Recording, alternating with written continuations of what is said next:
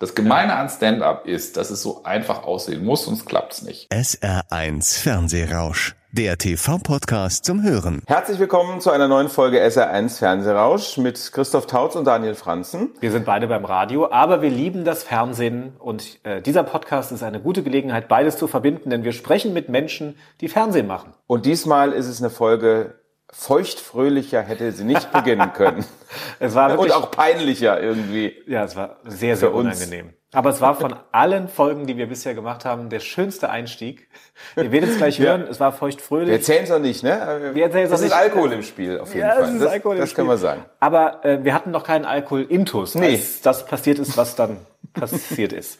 Wir waren in Berlin bei Thomas Hermanns, bekannt aus dem Quatsch Comedy Club. Und ich bin ja der festen Überzeugung, jeder kennt Thomas Hermanns. Ja. Aber er wird nicht so gewürdigt, wie er gewürdigt werden sollte.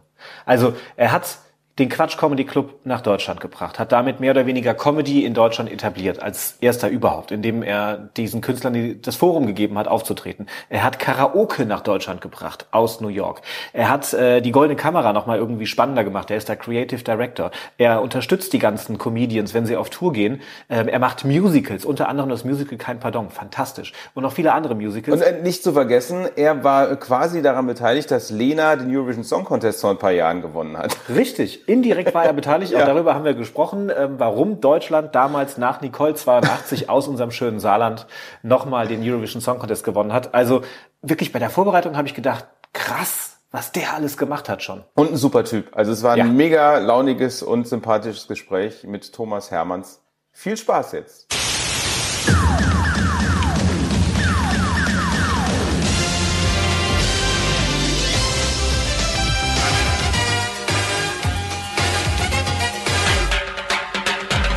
SR1 Fernsehrausch, der TV-Podcast zum Hören. Herzlich willkommen im SA1 Fernsehrausch Thomas Hermanns. Juhu! Wir freuen uns sehr, heute bei dir in Berlin zu sein Ich mich auch. und freuen uns auf viele Anekdoten und schöne Geschichten. Aber wir legen erstmal los mit unseren fünf schnellen Fragen. Jawohl. Die Schnellfragerunde. Echter, vollständiger Name. Thomas Peter Hermanns. Mein Job beim Fernsehen. Entertainer. Das schalte ich ein. Cruel Summer in, bei Amazon. Das schalte ich ab. Promis unter Palmen, Promis im Kirschgarten, Promis am Rande des Nervenzusammenbruchs. Mein aktueller Kontostand. Ausreichend. Fernsehrausch. Wir freuen uns äh, sehr, dass wir heute bei dir sind und wir freuen uns auf den Einstieg in dieses Gespräch. Ja. Weil äh, es gibt ja was zu feiern. Jawohl, absolut. Das große Jubiläum steht an 30 Jahre Quatsch Comedy Club. Wer hätte es gedacht? Am 27. läuft die Sendung bei Sky und am 28. haben wir äh, das wirkliche Jubiläum der ersten Quatsch-Show jemals aller Zeiten 1992 zu feiern. Das ist die Feier und darauf muss man natürlich anstoßen. Und deswegen haben wir uns gedacht, wir stoßen natürlich mit deinem Lieblingsgetränk an. deswegen darf ich dir mal diese kleine Flasche hier rüberreichen. Champagner, ihr kennt mich und ihr seid sehr gut vorbereitet. Das sieht man hier schon. Auf das es ein munteres, lockeres Gespräch werden wird.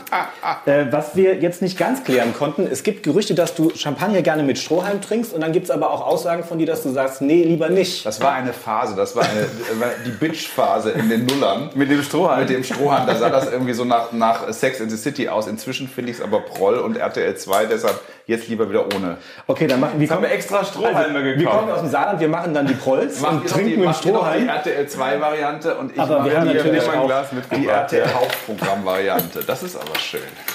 Guck mal, dabei glitzern die Strohhalme sogar so schön. Sehr, ja, das tun sie bei RTL 2 aber auch immer, wenn Leute im Pool äh, äh, verschwinden. Dann. Es Das ist gehört dazu. tatsächlich die erste Folge SA1 Fernsehrausch, in der wir Alkohol trinken. Das freut uns sehr. Das ist, äh, ich mache das auch nicht oft. Da seid ihr in einer guten Tradition. Ich habe das nur gemacht im Fernsehen bei Inas Nacht. Ja, Hab haben wir das gesehen. gehört. Und Da war noch bei, der Strohhalm mit dabei. Da war der Strom mit dabei und bei ähm, äh, Zimmerfrei. Das war auch eine Sendung, wo man das machte und musste und sollte. Ich kann auch und ergänzen, sonst ist das immer eigentlich ein großer Fehler. Das heißt, das kann jetzt natürlich extrem nach hinten losgehen. So ein Fläschchen geht ja normal. Ja, ja, ja, ja. Auf fast nüchternen Magen, genau. Du magst gerne mit Strohhalm, Ich ne? nehme auch mit Der Strohhalm. macht die RTL 2 Ist das jetzt, schäumt das dann wirklich? Das habt ihr dem. Ja, das schäumt dann nämlich. Für du den hast doch so Hörer. noch frei gesehen. Für den Hörer. Äh, während der eine Kollege gesagt, das schäumt doch dann, äh, schäumt der andere im Grunde den gesamten Boden. So, voll. vor allem, wir haben das Büro deiner Kollegin jetzt zur Verfügung Ja, meiner gestellt bekommen. Managerin, der, der besten Managerin Deutschland. Jetzt müsst ihr wischen. Ja, schön. Direkt mal eine Champagnerlache hier hingelegt. Das ist ja wirklich wie in alten Zeiten. Das ist ja, hier, der nächste. Der zweite, Leute, der zweite Korken ist geplatzt. Hier, hier, hier ist jetzt schon eine Mischung aus München P1 in den 80ern. Billiges Ibiza breitet sich aus. Ähm, alles ist nass und es wird ein ganz seriöses Gespräch. Ich dachte, habe es das irgendwann aufzuschäumen. Ich habe einmal abgetrunken und dann schäumt das immer weiter. Also die Idee Das war so gute schön. Zeug. Die Idee war toll, ne? Das ist mein bester Trick, den ich habe. Und wir haben es doch noch gesehen bei Inas Nacht, dass es geschäumt hat. Ja. Okay, wir versuchen hier ein Ich bisschen finde es aber super. Ich finde, das ist jetzt schon so, das, das riecht schon so nach, nach Niveau. Das ist nicht zu top. Also jetzt müssen wir anstoßen. Trotzdem, also herzlichen Glückwunsch zu 30 Jahren Comedy Club. Aber die haben den Gag schon selber gemacht, wie sich das bei Comedy gehört. Ihr 92. seid einfach mit einem guten Gag schon reingegangen. Das äh, Ab jetzt, ob es jetzt noch besser wird, wird schwierig. habe ich allen Comedians immer als Gesetz. In den ersten 30 Sekunden muss der erste Lacher kommen. Den habt ihr, ge habt Das ihr hat geknackt. funktioniert, sehr schön. Meine ganze Hose ist nass. Und das gute Zeugs. Ja, allerdings. Naja, gut. Ist ja ein ARD-Podcast. 1992, darüber wollen wir kurz sprechen. Genau. Da gab es den ersten Quatsch Comedy Club. Damals noch in Hamburg. Richtig. Ohne Fernsehen, das kam ein Jahr später dazu. Weißt du noch, oder welche Erinnerungen hast du an die ersten ein bis zwei Ausgaben des Quatsch Comedy Clubs in Hamburg damals? Na, die große Naivität, mit der wir das gestartet haben, also dass man einfach, äh, dass keiner wusste, was Stand-up-Comedy ist, dass keiner wusste, was ein Comedian ist, dass ich Leute bequatschen musste. Ich weiß noch, Wiegald Boding war in der ersten äh, Show dabei und den habe ich äh, im Karstadt in der Feinkostabteilung, also typischer Wiegald-Ort, wo man sich halt dann treffen muss mit ihm äh, und seinen karierten Hosen. Und dann habe ich ihm gesagt, ja, du machst das, was du immer machst, wir nennen das jetzt Comedy. So. Und dann habe ich andere, Georg Uecker habe ich reingekriegt, gesagt, ja, du gehst einfach auf die Bühne, du hast eine große Klappe und du redest über das, was du in der Bunten liest, das ist jetzt Comedy. Und so habe ich alle eigentlich reingequatscht, die sechs des ersten Abends und ähm, hatte mir selber ein, ein Stand-up-Outfit ausgedacht, weil ich das gedacht habe, so sieht das aus. Amerikanisch, ein blaues Hemd und eine weiße seidenhafte Hose, ganz merkwürdig, irgendwie Kalifornien, aber gar nicht. Ja, und dann natürlich der Klassiker, der erste, der Anfang von mir hat überhaupt nicht funktioniert. Die ersten drei Minuten waren tot im Saal, alle guckten mich an, weil ich hatte ja vorher Karaoke immer moderiert und das war quasi die neue Show von mir und da waren auch viele Leute, die die Karaoke-Shows kannten und die waren irgendwie sehr überfordert und ich war überfordert. Und dann kam als erster jemand raus und der hat's dann gekonnt und dann wurd's besser, sag ich mal so. Trotzdem muss man sagen, dass an dem ersten Abend schon die Gesamtpackung so gestimmt hat durch diese sechs Leute und mich, also die Abwechslung, also diese gemischte Platte, die wir bis heute machen, hat schon funktioniert und die Leute waren am Schluss auch sehr zufrieden, überraschenderweise mit dem ganzen Abend und kamen dann auch am zweiten schon wieder äh, 50 mehr. Also es ist ja dann wie damals fängt man ja so an, du hast irgendwie 100 am ersten, dann 150 am zweiten. Und die 150 am zweiten hatten gleich das Glück, dass Olli Dittrich eben zum ersten Mal Ditsche gemacht hat überhaupt. Und das war schon so Comedy Gold, wo du sagtest, also das lohnt sich schon mal öfter bei uns vorbeizukommen. Da war den Leuten schon klar, dass da wirklich Niveau reinkommt in die Butze.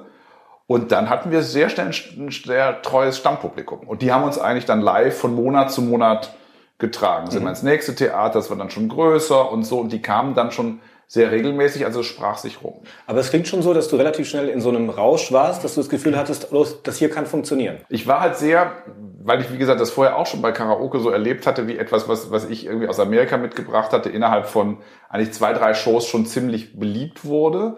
Aber so ganz einfach Bums on Seats, wie man im Englischen sagt. Also wer, wer kommt, wer zahlt. Die erste Vorstellung ist immer so ein bisschen halb mit, mit Freunden und Gästen. Da kannst du es immer noch nicht so sehen. Ab der zweiten, wenn du ein rein zahlendes Publikum hast, dann kannst du schon sehen, ob einfach immer zehn mehr kommen. Das ist das Einfache. Also das, du bist dann eigentlich sehr pragmatisch und du willst, dass die Kurve nach oben geht und nicht nach unten.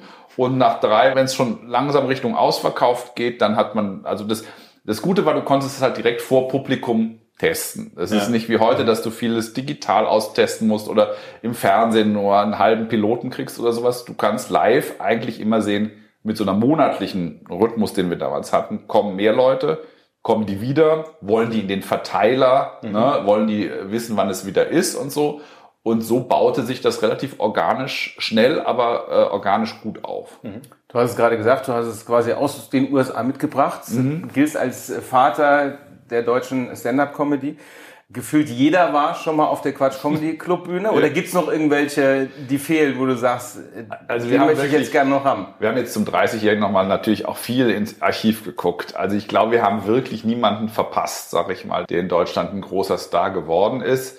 Ähm, Das liegt aber auch nicht nur daran, dass wir guten Geschmack haben und, und einfach gut suchen, sondern das liegt an dem Clubsystem selber. Das klappt ja auf der ganzen Welt. Du kannst halt in so einem Comedy-Club-Format erstmal zehn Minuten als Newcomer machen, die klappen meistens nicht so. Dann siehst du immer um dich rum Leute, die besser sind, an denen kannst du dich orientieren, die willst du schlagen eigentlich. Also da ist immer eine gute Competition eingebaut. Du willst den Finalspot haben am Abend, ne, die 20 Minuten und dann kriegst du dann die 15 und du kannst einfach vor Publikum üben. Das ist ja das Gemeine an Stand-up. Du kannst es nicht zu Hause üben. Du kannst dich nicht vor den Spiegel stellen und sagen, weil dann fehlt die andere Seite. Du musst ja mit dem Rhythmus des Publikums gehen. Und deshalb, in Deutschland war halt vorher das System 90 Minuten Soloabend, Kabarett oder so, ne, oder Satire. Gut, da muss das Publikum sagen, jetzt haben die das Ticket gekauft, jetzt sind wir 90 Minuten da und du bist auch allein und du hast auch keinen, der besser ist als du.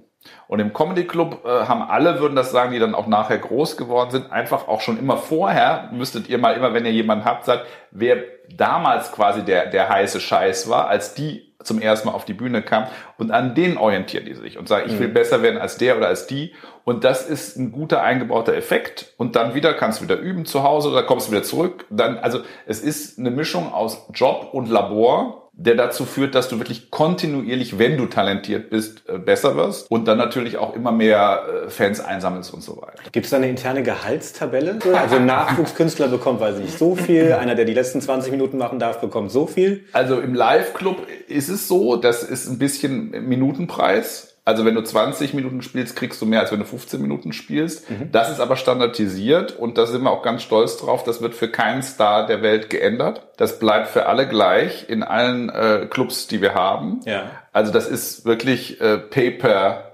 Minute. Und egal, ob du gerade irgendwie die Arena füllst oder ob du gerade ein Newcomer bist, das ist dann wurscht. Aber wer sagt denn dann, wie lange ich mache? Weil ich, dann Das macht, mache ich unsere, ja, das macht unsere künstlerische Leitung. also Okay, die ne? teilt dich ein. Ja. Die sagt, du fängst jetzt, also ich weiß jetzt nicht, wenn du jetzt schon, ne, der, du bist ja schon der mit der Champagnernummer, die ist ja, die kam ja schon super.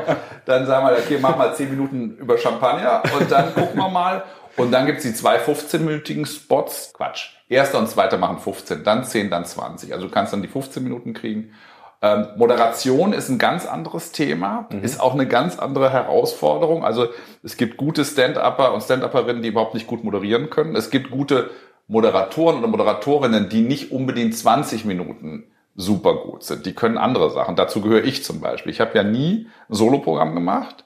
Ich habe immer gesagt, ich bin Host. Das heißt, ich kann gut ansagen, absagen, Spannungsbögen bilden, mal auch ein Interview führen und sowas. Aber ich bin nicht Michael Mittermeier, der hier zwei Stunden raushaut und so. Also das ist auch nochmal eine Funktion in der Live-Show, die oft ein bisschen unterschätzt wird, weil du das denkst, naja, der kommt halt immer wieder oder die, ne, und macht so ein bisschen. Aber das ist eigentlich für den Abend extrem wichtig, einen guten Host oder eine gute Hostess zu haben. Das ist, das macht einen Comedy Club aus. Das ist dann mehr als die Summe der Einzelleistungen. Summe ist ein gutes Stichwort. Wie hoch ist denn dieser Standardsatz, wenn du die 20 Minuten bekommst? Das ist ein Betriebsgeheimnis. Das wird hier nicht, ihr wollt mich ja mit dem Champagner hier gefügig machen. Ja, du hast noch Äh, zu wenig nicht getrunken dafür. ausgeplaudert, hier diese ganzen Finanzfragen. Also eine, die ja bei euch tatsächlich äh, einen Kometendurchstart hingelegt hat, ist Ilka Besin alias Cindy Mhm. aus Marzahn. Die hat bei euch, glaube ich, angefangen, weil sie in der Theke arbeiten wollte und ein Jahr später hat sie die großen Hallen gefüllt. ja, das war schon so Hollywood. Ne? Das war, Wie ist Ne- das, wie, wie hat das geklappt? Naja, das Ding ist, wir haben ja, äh, seit wir in Berlin das Theater haben, also seit 20 Jahren, äh, einen Talentabend. Talentschuppen früher, jetzt Comedy Hotshot. Das heißt, da kann sich wirklich fast jeder bewerben. Das ist sehr offen, Open Mic mäßig und mal so probieren. Ne, da hatten wir auch schon ganz bekloppte Leute und so. Also da kommt eigentlich, eigentlich alles rein und kann sich dann über äh, drei Runden mit dem Publikum, das Publikum wertet jeden Abend weiter schieben und gewinnt am Schluss, äh, wenn er Glück hat oder sie Glück hat, das Jahresfinale und kommt dann in die reguläre Show rein.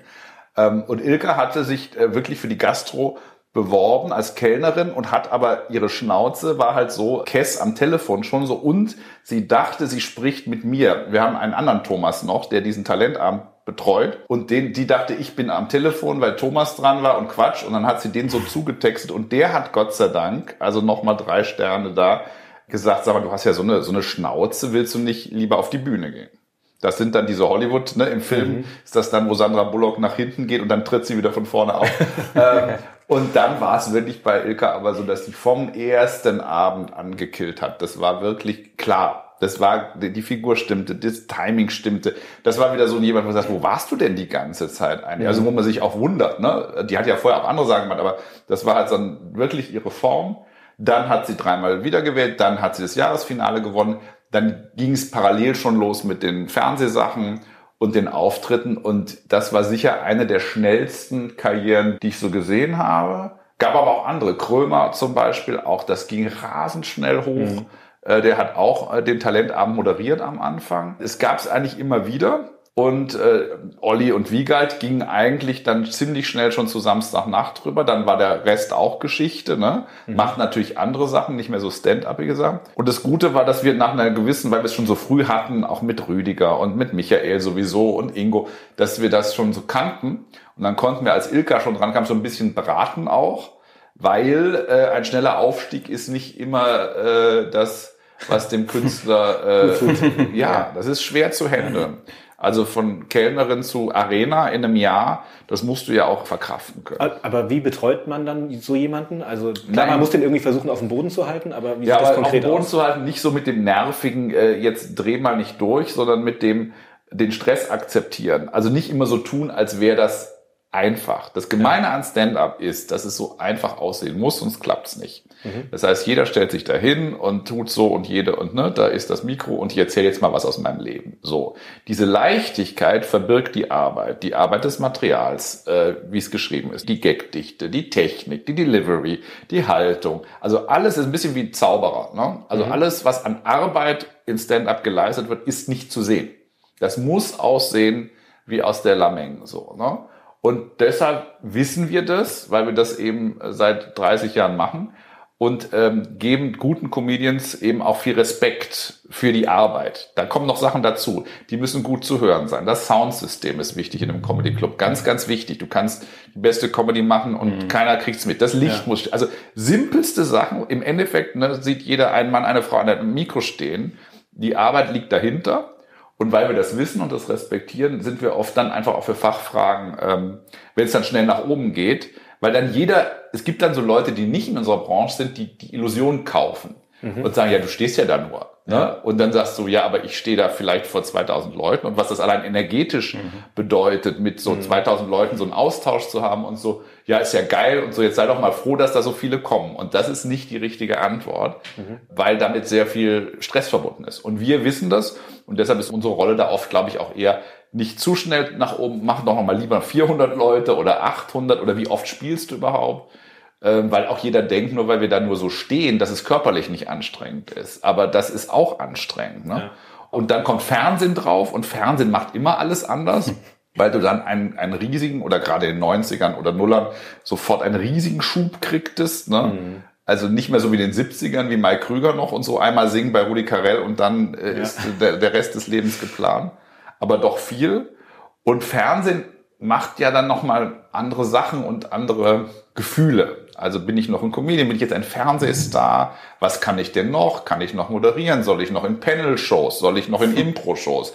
Bin ich vielleicht für eine Sitcom gut? Und so. Und dann gehen nochmal ganz andere Themen auf, weil natürlich dann Stand-up eine Sache ist, aber Timing und Comedy gibt ja dann noch ganz viele andere Möglichkeiten. Da steht ihr beratend zur Seite dann. Ja, genau. Rüdiger Hoffmann, Ingo Appelt und äh, Michael Mittermeier hast du eben kurz angesprochen. Die waren ja in den 90ern auch wirklich richtige Rockstars. Ja. Also im wahrsten Sinne, Rüdiger Hoffmann ist mit einem Stuhl auf der Bühne, auf die Bühne gekommen, äh, war vor Bands äh, der Rolling Stones, Ingo Appelt vor Westernhagen, Mittermeier vor U2. Äh, Was hast du dir manchmal gedacht? Also Na, wir haben das ja selber, wir sind ja selber schuld ein bisschen. Wir haben schon gesagt, äh, Com Comedians sind die Rockstars der 90er. Das haben wir schon gesagt. Das haben wir auch in Amerika gesehen und in England, vor allem bei Eddie Izzard zum Beispiel gesehen. Da habe ich die erste Mal Manchester Arena gesehen, wo der, was weiß ich, 20, 30.000 Leute bespaßt hat und dachte, ach so, das geht ja sogar, weil da oben halt die Videoübertragung hängt und die Leute gucken das wie Fernsehen, aber die wissen, der ist da und war zum Beispiel ein Performer, der es extrem geschafft hat, in drei Minuten die ganze Arena in sein Wohnzimmer zu packen. Das war dann nicht mehr so fern. Der war intim, der konnte auch ganz kleinteilig spielen und das hat trotzdem jeder kapiert. Da kommt dieser Audioteil. Du kannst ja Stand-up auch gut nur hören. Ne, auf CD und sonstigen Sachen. Das haben wir gesehen, das haben wir auch promotet. Aber zu sehen, dass es auch in Deutschland klappt. Ich meine, Ja. die Amis sind ja nochmal ein ganz anderes Publikum. Nee, das ist ja immer das, Nee? wo ich so reingehe und sage, warum soll etwas, was auf der ganzen Welt funktioniert, wahrscheinlich ne, äh, von Korea bis Australien, warum soll das nicht in Deutschland klappen? Nee, Ich meine doch eher das Publikum, weil das ja in den USA doch irgendwie grundsätzlich so wirkt, zumindest euphorischer ist. Naja, du musstest denen erlauben, das war wirklich ganz interessant, dass sie über den Alltag lachen durften und über sich selber. Also vorher war Lachen in Satire- und Kabarettveranstaltungen oft Lachen für den Weltfrieden. Ne? Also da saß vom Klischee immer Leute, die SPD wählten und guckten Leute, die SPD auch wählen an und die waren sich alle einig und dann kam immer ein langer Sketch über Helmut Kohl und irgendwas am Tisch und so am Telefon. Und irgendwann kam das Wort Birne vor. Ja, genau, und riesend und so. Und, aber alle waren sich einig, dass das, über das man lachte, also die Politiker, nicht im Raum war. Die waren woanders. Die waren da oben und so. Die Autorität wurde angekratzt. Und bei uns war das schon so, dass wir uns ja auch oft am Anfang gegen dann die Kritiker werden mussten, die sagen, wie ihr erzählt jetzt über Supermärkte und U-Bahn und Ikea und Fliegen, ne? die ganzen klassische, jeder macht eine Flugnummer, jeder Stand-up am Anfang. Oder du merkst ja immer, wenn sie noch kein Geld haben, machen sie eine Zugnummer, dann später eine Flugnummer, dann je nachdem. An Mittermeier erinnere ich mich noch. Genau. Ja, das, und das war aber, über das Applaudieren nach dem Landen. ja, ja, und das waren diese ganz, das sind so ganz berühmte Top-Artists auf der ganzen Welt, aber das war neu, dass du über sowas auf der Bühne Spaß machtest, weil deshalb dann auch, als das Männer-Frauen-Thema kam, das riesige Thema, wo ich dachte, ja, nach fünf Jahren sind wir mal durch, und hat Mario Barth das nochmal bis heute äh, äh, penetriert, ja. Ähm, du redest über das, was den Leuten unten selber peinlich ist, was ihnen selber passiert. Und die denken, und Deutschland versucht immer alles so richtig zu machen und korrekt zu machen. Und das haben wir denen erlaubt. Und dann haben sie über sich gelacht, haben gemerkt, die neben dir lacht über das selbst. Das heißt, denen geht's genauso. Und dann kommt dieser Katharsis-Effekt im Endeffekt, dass wir alle uns gleich blöd anstellen. Und das war, das kann man sich heute nicht mehr vorstellen. Das war damals neu. Das gab es gar nicht als Form, weil das gab es im Kabarett nicht und nicht in der Blödelkultur. Also äh, Otto und Hallervorden, die waren ja alle so eher so Narren, ja. Aber dass du ganz normal erzählst, was äh, an der Supermarktkasse schief läuft, was jeder jeden Tag kennt, das muss man den Leuten quasi erlauben. Ihr dürft jetzt auch über sowas lachen. Und das hat bis heute, das trägt die Comedy weiter durch. Wie ist es denn mit dir als Zuschauer? Also ich meine, du hast ja weit mehr als 10.000 Nummern gesehen. Ist es so, wenn du im Publikum sitzt und da ist ein Künstler, den du vielleicht noch nicht kennst, dass du denkst, okay, jetzt macht das, wird das so aufbauen, dann wird er gleich das erzählen, dann wird er das machen und du weißt genau, was kommt und wirst gar nicht mehr überrascht? Oder gibt es diese Momente noch? Gibt's noch. Aber es ist natürlich, ich bin natürlich der schlimmste Stand-up-Zuschauer Ja. der Welt. Also ich habe ja wirklich, glaube ich, über 10.000 oder 20.000 Nummern gesehen. Ich sehe schon einen schlechten Setup, da sehe ich die Punchline schon 10 Meter auf mich zulaufen. das macht mir keinen Spaß. Aber ich muss sagen, es gibt immer wieder Leute, die mich überraschen, wo ich es nicht kommen sehe. Wie mit dem Shampoos eben zum Beispiel. Genau, das war ja, das war ja Situationscomedy vom Feinsten. Habe ich auch nicht kommen sehen. Ja. Ne? Das war Slapstick äh, 01. Ähm, natürlich ist es leichter bei so Performern, sage ich immer, die äh, aus ihrem eigenen All kommen, die, die Johann König, Olaf Schubert, Alf Peuer früher. Da wusstest du gar nicht, wo der Gedanke herkommt. Das heißt, die gehen auch nicht auf eine klassische Setup äh, Punchline-Struktur. Aber es gibt immer wieder neue Themen, neue Sichtweisen und neue Gags, die mich überraschen. Und was mich halt so richtig freut, ist, dass in den letzten Jahren die junge Generation, wo man schon dachte, naja, vielleicht, die müssen ja auch mal äh, gegen uns auch rebellieren, als die alten Opis jetzt, ne, der, der 90er und jetzt wir sind irgendwo zwischen Aqua und, und, und Barbie Girl irgendwie.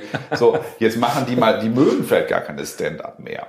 Und die jetzigen Jungen, die sind viel fleißiger noch als wir früher waren. Die machen noch mehr Open Mics. Das ist jetzt wirklich so wie, wie in New York oder Los Angeles. Die, die tingeln die ganze Woche durch Berlin irgendwo, um besser zu werden. Die mögen richtig Stand-up, auch nur die klassische Form, also nur Brickwall und Mikro, keine Instrumente, keine Verkleidung, keine Rollen mehr. So, straight. Das sind jetzt die YouTube-Kinder. Ne?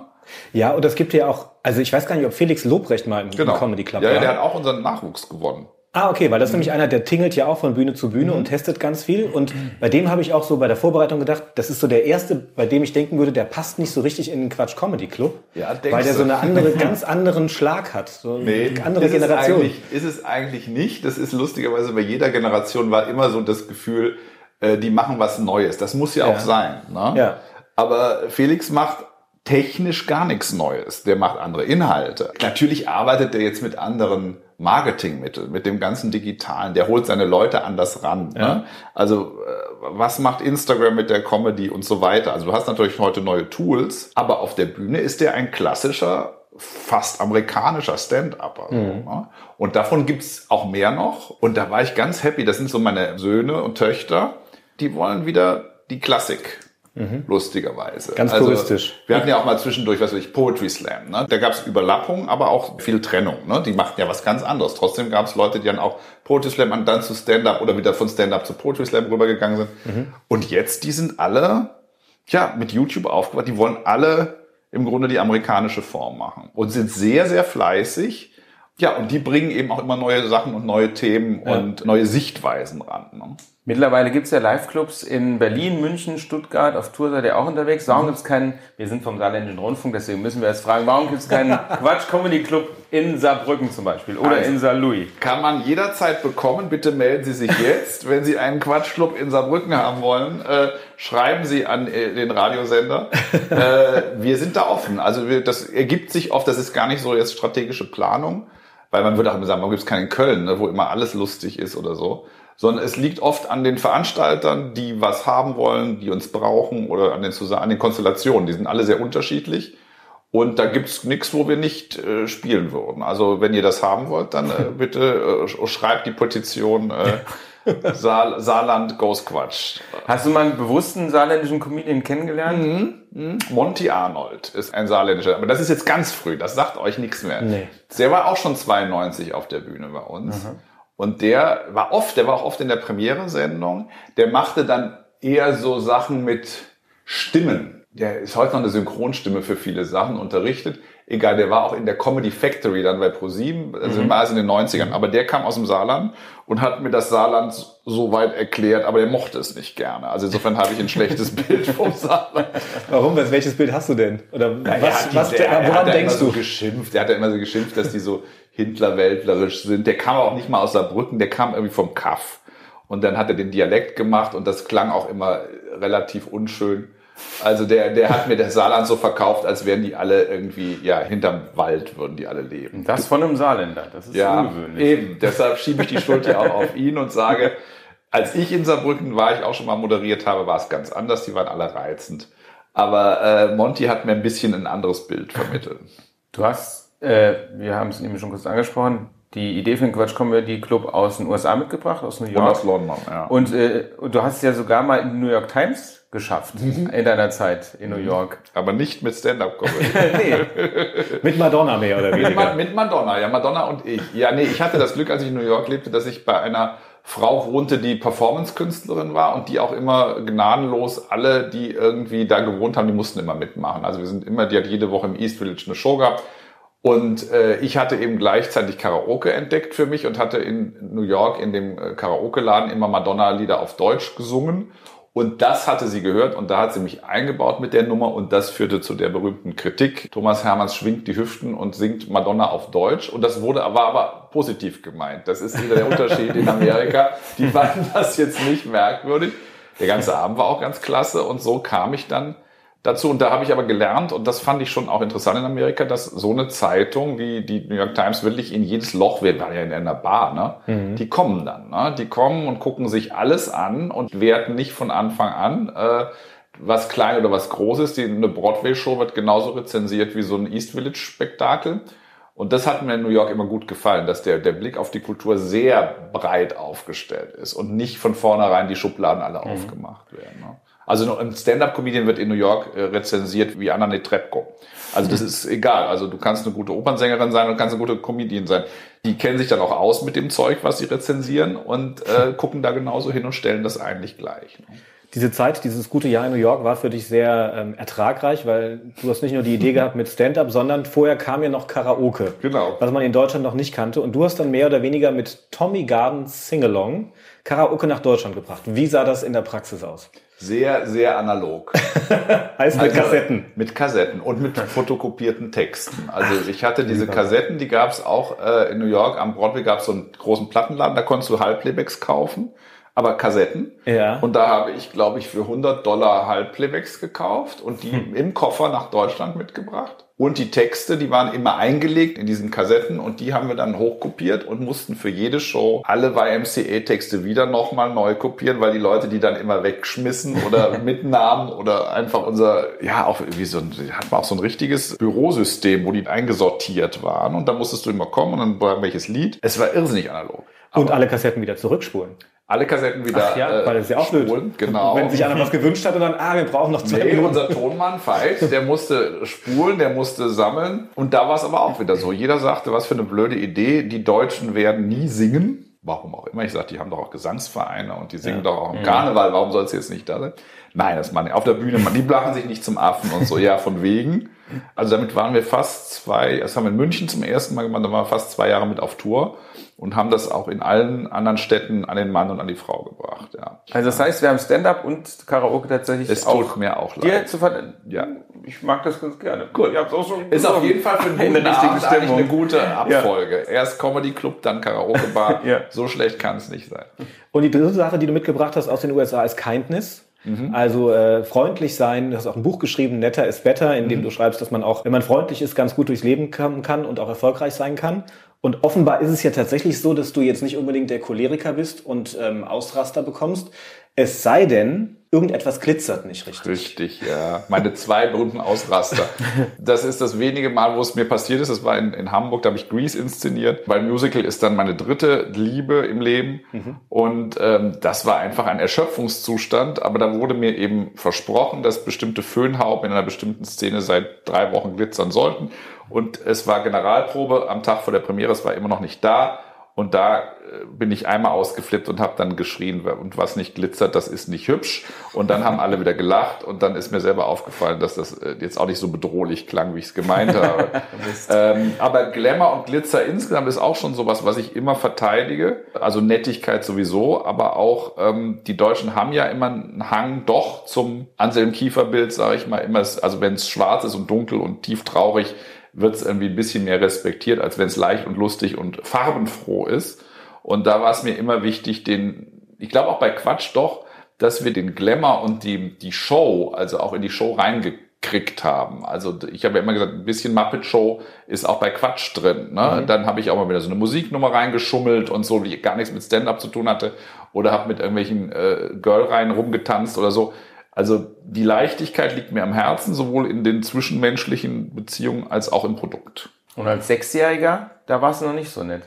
Vor deiner USA-Zeit. Hast du doch mal behauptet irgendwie in der Schule, du wärst verprügelt worden zu Hause? Ja, da habe ich meinen Wie- Fall. wie da, wollte ich, da da, wollte ich, da wollte ich angeben, weil mein Nachbarsjunge, das, äh, der, der wo kriegte immer Schläge. Und das fand ich, das war eher du Drama, cool? die Drama Queen in mir. Die wollte da raus. Ich wollte auch Drama haben. Ja, sicher. Und da habe ich äh, gesagt, ja, ich kriege auch immer zu Hause mit dem Nudelholz. Und meine Mutter war völlig fassungslos, als dann die Nachbarsmutter ihr das erzählte. Was erzählst du denn da? Dann habe ich nur gesagt, ich wollte auch was erzählen. Und so.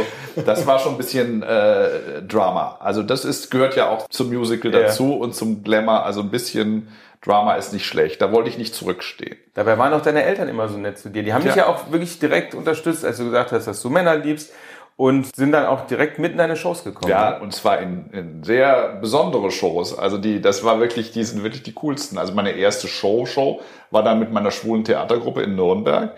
Äh, Das war immer so eine schöne Mischung, eine Politrevue. Das heißt, entweder haben wir äh, Travestie gemacht oder wir haben traurige Lieder über politische Themen gesungen. Es war also herzerfrischend. Es kam also immer jemand mit einer Gitarre raus und sang über Schwule, die verprügelt werden auf der Straße. Und dann kam ich und machte irgendwie Liza Minnelli. Also es war schon eine merkwürdige, typische 70er-Mischung. Und meine Eltern saßen das aber tapfer durch, muss man sagen. Und sagten auch, das fanden sie alles lustig. Gut, die sind auch Rheinländer. Ne? Die dachten, das ist jetzt so wie Karneval. Aber es gab danach eben noch eine halbe Stunde Diskussion mit den Lesben, ist Travestie frauenfeindlich? Und das hat dann auch meine Eltern nicht mehr interessiert. Also das fanden sie dann nicht mehr so interessant. Gerade muss deine Familie nicht mehr so weit reisen, wenn sie dich live sehen möchte, weil du nämlich gerade im Musical Hairspray in Nürnberg spielst in diesem Jahr. Genau. Und Musicals, hast du gerade schon gesagt, ist die dritte große Leidenschaft. Ein Musical, das mich natürlich äh, mega begeistert hat, war Kein Pardon. Ach, Damals schön. in Düsseldorf. Ähm, ich habe es auch noch mit Dirk Bach als Heinz Wäscher gesehen. Hast du Glück gehabt. Ja. Ähm, aber ich habe gehört, es hat ein bisschen gedauert, bis Harpe Kerkeling, der ja damals den Film gemacht hat, den du dann sozusagen als Musical umgesetzt hast, bis du ihn überzeugt hast, dass das auch als Musical auf der Bühne funktioniert. Nee, nee, das ging überraschend schnell. Ich glaube, es war eher die Zeit, war eher, bis man mal den Kaffee mit ihm kriegte. Und auch der Produzent, der das damals, äh, Mike Kloko für Düsseldorf produziert hat, auch der hat dann äh, doch sehr schnell zugegriffen und das Geld aufgetrieben. Das war ja richtig riesig, ne? hast ja gesehen. Und acht Allerdings. Shows die Woche und, und fast zwei Jahre haben wir es gespielt. Das war schon eine große Kiste. Ja, aber da war es auch wieder so. Ich dachte, das war so die, die, wo auch am Broadway kamen gerade viele äh, Musicals raus, die auf äh, Filmen basierten. Producers zum Beispiel, ne? Hairspray eben auch. Und dann dachte ich, was wäre denn in Deutschland ein Film, der ne, Comedy ist, aber wo auch die Musik, also wo es Grund gibt, Lieder zu singen. So. Und da war ich schnell bei Kein Pardon und dachte, na, der Glückshase muss ja auch mal was, muss ja auch mal eine Ballade kriegen. Ne? So. Das hat äh, bis heute Spaß gemacht, läuft immer noch in Leipzig sehr erfolgreich und geht jetzt auch auf Tour gerade. Ist im Februar auch in Saarbrücken, in der Kongresshalle. Kann Genau. man sich auch dort anschauen. Februar 2022. Genau. Je nachdem, wann man das hier gerade Genau, hört. genau. Deine vierte Liebe.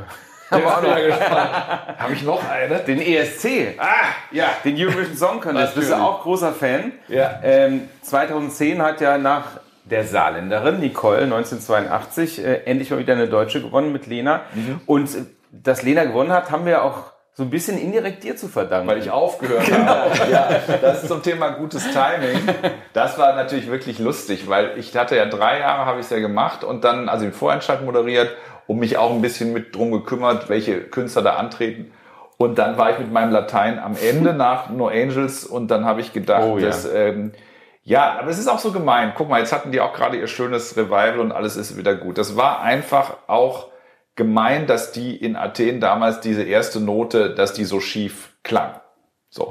Und da habe ich nachher auch nochmal mit anderen gesprochen, auch mit Jane von Texas Lightning und so. Das ist beim Grand Prix auch, das Schwerste ist eigentlich, dass du erst an dem eigentlichen Abend als deutscher Beitrag in die original akustische Situation der Halle reinkommst. Die anderen haben ja ihre Vorrunden unter der Woche und stehen ja schon mal in der Halle vor tausenden ja. Leuten Ja. mit den Monitoren, um sich zu hören und so weiter. Die Deutschen müssen ja immer direkt rein.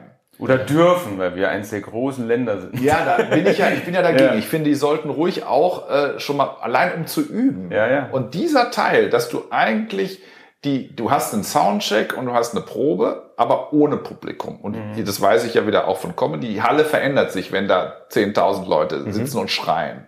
Und da war, glaube ich, bei, bei No Angels damals am Anfang eine Verunsicherung. Die führte, das ist dann wirklich, der Monitormann macht so oder so. Das führte zu einem schiefen Ton und das war dann auch ein Grund sicher mit für das schlechte, schlechte Abschneiden. Aber jedenfalls war ich als Fan des ESC quasi danach so frustriert. Und äh, ich habe auch gesagt, ich will auch nicht immer auf der Reeperbahn im Regen stehen und nachher schreien, es war ja doch wieder super. Das ist auch nicht mein Job. Und da habe ich gesagt, jetzt lasse ich das mal. Und das führte natürlich äh, indirekt dazu, dass, dass Raab Gott sei Dank äh, angegriffen hat und sich das Ding geschnappt hat. Und man muss ja sagen, Stefan hat den besten Track Record von allen. Also alle seine Leute Ja. sind unter die Top Ten gekommen. Ne? Roman Lob alle, Max alle. So, das aber ganz heißt, kurz, das was, ist was schon macht, Richtige. aber was macht er denn anders als Ich glaube, die ARD, wenn sie es sonst macht? Na, damals war es so, dass er, glaube ich, bei TV Total, dass andere Leute sich bei ihm beworben haben, die sich nicht unbedingt bei der ARD bewerben würden. Also Lena auch zum Beispiel. Also unkonventionellere Talente vielleicht, Ja. die ihn cool fanden. Das gibt's ja heute auch manchmal wieder bei The Voice und so. Also es ist auch zum Beispiel so ein Format, wo auch coole Leute hingehen. Ja, Michael Ja. Schulte kommt ja auch von The Voice. Na, und äh, Stefan, das war damals TV total auf der Höhe und er ist ein extrem guter Musiker. Er liebt Musik, er hat ein extrem gutes Ohr. Er war selber schon bei dem beim Spektakel, er weiß, wie das da wichtig ist und da kommt, glaube ich, viel zusammen. Und Stefan war immer am besten, fand ich, wenn er, wenn er sich um Musik gekümmert hat. Da lebt er richtig für. Ne? Ja, und dann brauchst du auch Glück. Also so eine Lena läuft ja auch nicht jedes Jahr mit 16 oder wie alt sie war an dir vorbei. So, ne? Stimmt. Aber ich habe on the record ja immer gesagt, ich habe auch Satellite komplett unterschätzt. Als ich das zum ersten Mal gehört habe, das ist ja gar nichts. Habe ich gesagt, das ist ja so ein dünnes Liedchen. Damit werden wir nun auch nicht weit kommen. Ja. Und, äh, Ich war auch nicht genau. unbedingt Fan vorher. Das andere Lied, was irgendwie Ja. zur Auswahl stand, fand ich besser. Ich eigentlich. auch, genau. Das kam einem schwach vor, aber heute, wenn du es wieder als Partykracher, das klappt schon, auch ohne, dass du immer denkst an jetzt an Grand Prix oder Lena. Das Lied klappt schon. Aber das ist so ein, das ist so eins, was so leicht reingeht und was man eben auch unterschätzt, bis es einem nicht mehr aus dem Ohr rausgeht. Ne? Was müssen wir denn tun, damit Deutschland auch nochmal einen ESC gewinnt? Naja, wir waren jetzt ja, wie gesagt, es wird ja auch immer so runtergeredet. Mit Schulte waren wir ja nun auch Ja. wieder vier. Ne? Es ist immer einfacher darüber zu rätseln, als es zu machen. Ich glaube, was hilft, ist, naja, es gibt so verschiedene Tendenzen gerade, wie ich es einschätze. Das eine ist, dass alle Länder bei denselben schwedischen Autoren dieselben Lieder bestellen. Von Kasachstan bis, ne, so, die klingen auch alle so ähnlich und alle noch an diesem skandinavischen Autoren, dann die skandinavischen Superkonzepte auch der Inszenierung hängen. Trotz alledem hat ja immer was, auch eine Chance, was ein bisschen überrascht. Ich freue mich immer mehr darüber, wenn ein Performer überraschen kann. Ich da zum Beispiel bei Ilse de Lange damals für, für Holland und so. Das war ja auch wieder jetzt nicht so ein Max Martin-haftes Superkonzept, sondern das war einfach ein guter Song und das kommt auch weit. Ne? Oder selbst die Italiener letztes Jahr, ich hätte es auch nicht drauf getippt. Also ich finde es schon toll, wenn die Künstler ein bisschen originär sind, nicht zu sehr vom Reißbrett und wie man jetzt an die rankommt, das ist ja eine riesige, also wie findest du die nächste Lena, ist ein riesiges Thema. Dieses Jahr gibt es jetzt mal wieder einen Vorentscheid. Genau, ne? Es ARD. ist, ähm, also, aber ich hätte vom Prinzip her lieber Leute, die irgendwie, auf Schuld hat das ja auch, was eigenes haben, was dann auch vielleicht nicht immer, das muss auch nicht immer gewinnen. Das andere ist immer, du sagst, okay, das ist, das muss gewinnen, okay, wir gehen ans Reißbrett und wir machen die jeweiligen Standards. Und die sind zurzeit alle in Skandinavien, die Lieder werden alle da komponiert. Das ist immer die Inszenierung, da weiß man schon auch, da musst du mit Hightech arbeiten und mit falschen Treppen, die da im Hintergrund und so weiter. Das muss optisch knallen. Und wahrscheinlich ist es besser, einen niedlichen Jungen hinzustellen als eine Frau, weil die niedlichen Jungen meistens weiterkommen und so. Aber ähm, ich fänd's besser, wenn es ein bisschen bei der Person bleibt, dass doch jemand versucht, was Eigenes reinzutragen. Und wie du die findest, ist eine große Kunst. Ja, das ist schwer. Jetzt haben wir über so viele Lieben von dir gesprochen. Ja. Jetzt müssen wir aber auch noch mal über deine eigentlich große Liebe sprechen. Weil du nämlich tatsächlich schon seit fast 30 Jahren mit deinem Partner Ja, zusammen jetzt bist. wollte ich mal hoffen, dass mein Mann jetzt mal kommt. Genau. genau. Im, selben, Im selben Monat kennengelernt, selbes Jahr, selber, selbe Woche. Also Wie? mein Mann am 24. und Quatsch am 28. Das ist schon alles 92.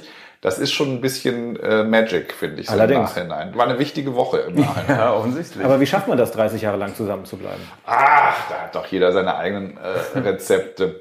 Ich weiß es nicht. Das ist immer, man sagt immer dieselben Sachen. Respekt ist wichtig, den anderen äh, auch sein lassen, wie er ist. Das sind immer so die Binsenweisheiten. Aber ich weiß nicht, wir haben uns einfach auch nie gelangweilt. Es war immer was los. Er macht ja auch im Internet irgendwie, hat eine eigene Firma. Also wir haben uns beruflich auch immer was zu erzählen gehabt. Was vielleicht ganz gut war, war, dass er nicht aus dem Entertainment ist. Dass man nicht immer über dieselben Sachen geredet hat und sagt, wie, wie findest du die Quote oder jene Quote. Also wir haben uns immer bereichert, wir mochten uns, mögen uns immer noch, das ist ganz gut, das hilft. Und der Rest war eigentlich sehr spaßig und krampflos. Also da kann ich nur sagen, das war jetzt keine große Ackerei, sondern das hat eigentlich von Anfang an gut funktioniert. Aber man sagt doch immer, Liebe ist auch Arbeit. Und gerade wenn man Das sagt der Deutsche wieder. Ich glaube, das sagt die Brasilianerin wieder wenig, glaube ich. Weil Also- gerade so in dieser Branche sind ja auch die Versuchungen sehr zahlreich und da braucht man ja wirklich großes Aber nicht in Vertrauen. der Comedy. Das ist das Lustige. Comedy-Groupies sind die, das existiert eigentlich gar nicht und sind die traurigsten Leute auf der Welt. Also, Mit dem will man gar nicht ins, äh, aufs Hotelzimmer. also so als, als schwuler Mann sowieso, also ich gibt, glaube ich, keinen schwulen Comedian, wo ich denke, dass da groß Groupies an der Bar warten. Und auch selbst bei den, bei den hübschesten Hetero-Jungs ist das nicht so viel vorgekommen. Weißt du, Pop ist was anderes. Pop verkaufst du die Illusion, du bist der Geilste und der Tollste und die Tollste und du kaufst als Groupie auch den Traum. Bei Comedy, also nach so einem Comedy-Programm richtig äh, heiß zu werden, das ist eigentlich, das liegt nicht so in der Materie, wenn du jetzt 90 Minuten über Sachen gelacht hast, die dich vielleicht auch selber angehen. Klar, viele Comedians sind dann auch schlau und vielleicht macht da was aus, aber Da war also auf jeden Fall die Versuchung, wenn ich in der Boyband gewesen wäre, wäre es schwieriger gewesen. Dabei wollen doch gerade Frauen immer Männer, die einen zum Lachen bringen. Das ist die Deswegen- offizielle Version. Ja. Und auf dem zweiten Platz wollen sie immer Robbie Williams. Und die Wahrheit Okay. liegt, liegt zwischen dem Bad Boy und dem, äh, äh, der sie zum Lachen bringt, liegt die Wahrheit so in der Mitte. Und näher beim Bad Boy offensichtlich. Nee, dann im Endeffekt beim guten Vater, ne? der ein guter Vater wird. Das ist, glaube ich, dann Ja. die, die Kernentscheidung. Dann so. Achtung, es kommt wieder eine berüchtigte Überleitung. Oh ja. Oh, habt ihr berüchtigte Überleitung? Christoph ich- immer. Weil Meine wahre Liebe, meine Liebe, über die wir noch nicht gesprochen das war haben. schon eine gute, finde ich. Ja, oder? war gut, Aber ja. jetzt wird es noch stranger, weil äh, was Frauen natürlich auch sehr mögen an Männern ist, wenn sie tanzen können. Ja. Äh, und du hast ja auch bei Let's Dance mitgemacht. Und da gab es einen ganz besonderen Tanz, nämlich die Rumba. Was ist es? Die Rumba, der Rumba? Die Rumba. Das Rumba? Die Die Rumba. Rumba. Die Die Rumba. Rumba, die du getanzt hast in der vierten Motto-Show. Und ich habe es mir jetzt auch tatsächlich noch mal angeguckt. Da hast du den ganzen Tanz über gekämpft, dass du nicht losholen musst. Warum? Das ist irre bei Let's Dance. Also da kam viel zusammen. Auf der einen haben sie genau in dem Einspielfilm, das war, wo wir, wo ich über meine Beziehung gesprochen habe, haben sie Bilder von Wolfgang mir von früher einge, da bist du eh schon so. Aber du wirst in diesem, in dieser Show so, also deine Barrieren gehen alle weg, weil die trainierst du dir weg. Wenn du jeden Tag acht Stunden körperlich arbeitest und immer auf diesen Freitag hin, du wirst wahnsinnig dünnhäutig. Und ich habe nicht gedacht, dass mir das passieren würde im Fernsehen. Also das ist mir noch nie passiert eigentlich. Doch noch bei der bei der goldenen Kamera, als ich die gekriegt habe, da war es auch, da bist aber das ist bei Awards schon, wenn du einen Preis kriegst, ja. Aber jetzt so, ich habe ja die Nummer geübt, wir haben ja die ganze Woche dann geübt, aber du wirst in dieser Show mürbe. Du wirst mürbe. Und deshalb ist die auch so toll, weil du siehst natürlich dann an den Promis auch Sachen, die du sonst nicht siehst. Ne? Dann war es das Lied, das ist eben auch ein sehr schönes Lied gewesen und meine tolle Partnerin und irgendwie, na, der Körper, Rumba macht halt dann andere Sachen als Paso Doble oder Jive. Ne? Das soll ja auch gefühlvoll sein. Das heißt, du bist schon auf Gefühl aus und wenn dann alles zusammenkommt, dann, das war echt knapp. Das war echt knapp. Und ich weiß ja gar nicht, was ich gemacht hätte. Also wenn ich jetzt geheult hätte, hätte ich es ja gar nicht zu Ende gekriegt. Na, Das war echt ein Kampf durch die ganze Nummer durch. Und da hilft es eben auch nicht, dass Regina mich dann auch immer noch sehnsuchtvoll anguckt und mein Mann sitzt auch noch in der ersten Reihe und denkt, oh Gott, lass mich da durchkommen. Aber das gibt dem Ding natürlich dann irgendwas in einem, aber einem scheußlichen Kostüm, wenn du es nochmal gesehen hast. Ja. Oder hätte man mir da nicht außer irgendwie Peterchens Mondfahrt was anderes Es war, es war blau-weiß und erinnert mich jetzt offenbar an dein erstes Outfit an, bei der ersten Quatsch Comedy Club Nacht. Ja, irgendwie blau, aber ja, so, so ja, so ein zartes Babyblau, ja, grauenvoll, ja. Dieses Jahr bist du auch wieder bei RTL zu sehen. Mhm. I Can See Your Voice äh, hieß die Sendung mal, jetzt haben sie es äh, umbenannt. Zeig uns deine Stimme. Und es soll wertiger werden. Was bedeutet das? Das bin, bin ich auch mal gespannt. äh, also da ich dabei bin, ist es ja schon sehr wertig, finde ich. Da- Das läuft ja schon. Nein, das ist wirklich eine der Sendungen, also man sagt ja immer, man liebt alle Sendungen, die man macht, aber die hat wirklich Spaß gemacht. Also ich freue mich wirklich, dass die wieder kommt, weil das ist mein Spiel. Also ich könnte das auch jeden Tag vor meinem Kamin könnten sich sechs Leute hinstellen und könnten sagen, ich bin Sänger oder nicht und ich würde mit all meinen Freunden da sitzen und rätseln. Also man muss kurz die, die Man muss Spielmodus erklären, erklären. also das Spiel ist, da stehen sieben Leute, die Genau. können entweder singen oder nicht ähm, und die werden durch verschiedene Runden, durch Spiele quasi aussortiert. Mhm. Und wir müssen quasi den Star, vielmehr seinen Fan, der der Hauptakteur ist, beraten, wer er, wen er rauswählt und wer nicht. Also am Ende steht das Duett mit dem Popstar. Wenn der Faker oder die Fakerin es schafft, durchzukommen, gewinnt die das Geld. Und wenn ein echter Sänger durchkommt, dann gewinnt der Fan von dem Star das Geld. Klingt jetzt komplizierter, als es ist. Aber als Beispiel zum Beispiel die Lipstick-Runde, das ist meine Lieblingsrunde. Da stehen halt die, stehen da und machen eine Nummer. Und entweder haben sie ihre eigene Stimme, zu denen sie die Lippen bewegen, oder eben eines Profisängers. Und da fängt man dann als beratendes Team, wo ich sitze, an zu grübeln und sagt, das stimmt doch nicht und die Lippenbewegung, die Handhaltung. Und ich hätte selber nie gedacht, das kommt ja aus Korea auch, dass man so viel Zeit verbringen kann, sich zu überlegen, ob jemand ein Sänger oder eine Sängerin ist oder nicht. Das hätte ich vorher nicht gedacht. Das dauert ja auch zwei Stunden. Aber die Spielrunden sind lustig. Und ich könnte mich da reinsteigern. Da gibt es so viel Outtakes, das habt ihr alles nie gesehen. Wir zeichnen immer drei Stunden auf und schmeißen noch eine Stunde weg, weil wir uns reinsteigern. Und das Schöne ist natürlich immer, wenn dann jemand enthüllt wird, ob er singen kann oder nicht. Das ist halt immer der Moment, wo du entweder vom Hocker fällst oder die auch wirklich jemand wieder überrascht und begeistert. Du schaust ja auch viel im Ausland, schaust Mhm. viel englisches Fernsehen, viel Fernsehen in den USA und du hast eben schon mal gesagt, oft sind die uns ja so ein bisschen voraus. Mhm. Ähm, wenn man sich so die letzten ein, zwei Jahre in Deutschland anschaut, ist, ist der Trend, dass immer mehr direkt für Streaming produziert wird Mhm. und dann sozusagen das Lineare nur noch die Zweitverwertung ist. Äh, was glaubst du, wo geht der Trend in den nächsten ein bis zwei Jahren im deutschen Fernsehen hin? Was Ja, kommt da noch auf uns? Außer jetzt wieder irgendwelche verkleideten Promis, die mit Kostümen über die Bühne laufen? Ja, Ute Lemper ist der Marienkäfer. Ne? Ja. ähm, naja, es gibt, glaube ich, beides. Das ist wie, ein bisschen wie ein Comedy gleichzeitig. Ich glaube, also die jungen Leute, also und da würde ich jetzt fast sagen, alles unter 40 guckt kaum noch lineares Fernsehen. Ähm, das heißt, es ist so eine Altersentscheidung. Also ältere Leute gucken das noch.